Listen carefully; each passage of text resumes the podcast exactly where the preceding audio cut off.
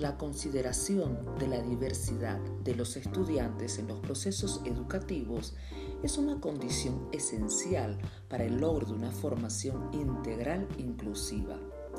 La respuesta educativa y las medidas que se adopten en este sentido deben encaminarse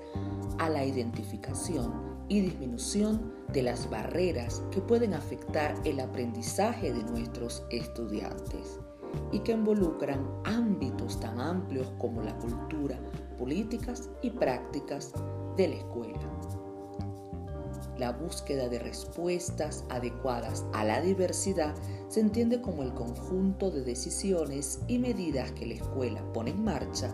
para asegurar el acceso, la participación y logros de aprendizaje en todos sus estudiantes, bajo el marco de unos objetivos de aprendizaje comunes y en atención a las condiciones del contexto educativo y a las necesidades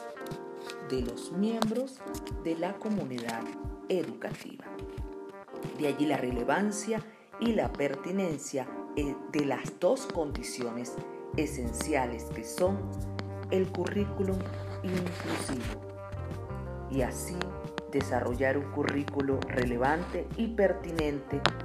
necesario para aprendizajes básicos comunes para todos y que asegure la igualdad de oportunidades, pero al mismo tiempo aprendizajes que sean pertinentes a las múltiples necesidades individuales de los estudiantes y de los contextos y comunidades educativas. Es decir, que resulten significativos para el sujeto que aprende. UNESCO Boreal 2007.